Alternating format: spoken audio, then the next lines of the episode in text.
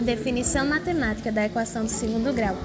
Numa equação do segundo grau, o x é a incógnita representada por um valor desconhecido.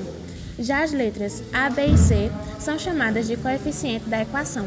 Para resolver uma equação do segundo grau, significa buscar valores reais de x que tornam a equação verdadeira.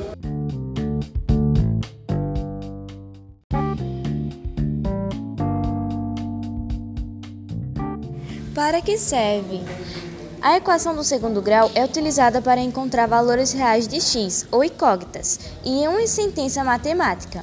A incógnita, que é sempre é um número desconhecido, pode ser denominado como raízes da equação, e é a partir dos coeficientes que ela poderá ser desvendada.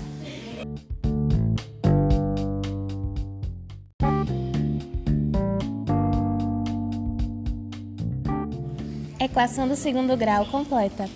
Numa equação do segundo grau é chamada completa quando os coeficientes b e c são diferentes de zero.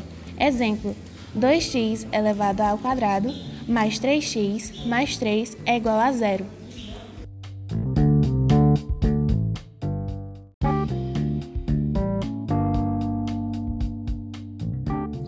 As equações incompletas do segundo grau são aquelas que podem ser escritas na forma ax elevado ao quadrado mais bx mais c igual a zero, em que o b é igual a zero ou c é igual a zero, ou ambos os coeficientes sejam iguais a zero. Toda equação que pode ser escrita na forma ax elevado ao quadrado mais bx mais c igual a zero é conhecida como equação do segundo grau.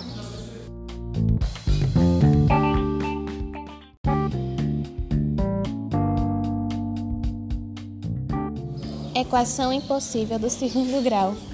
Como nenhum número é multiplicado por zero é igual a 5, dizemos que a equação é impossível e, portanto, não tem solução.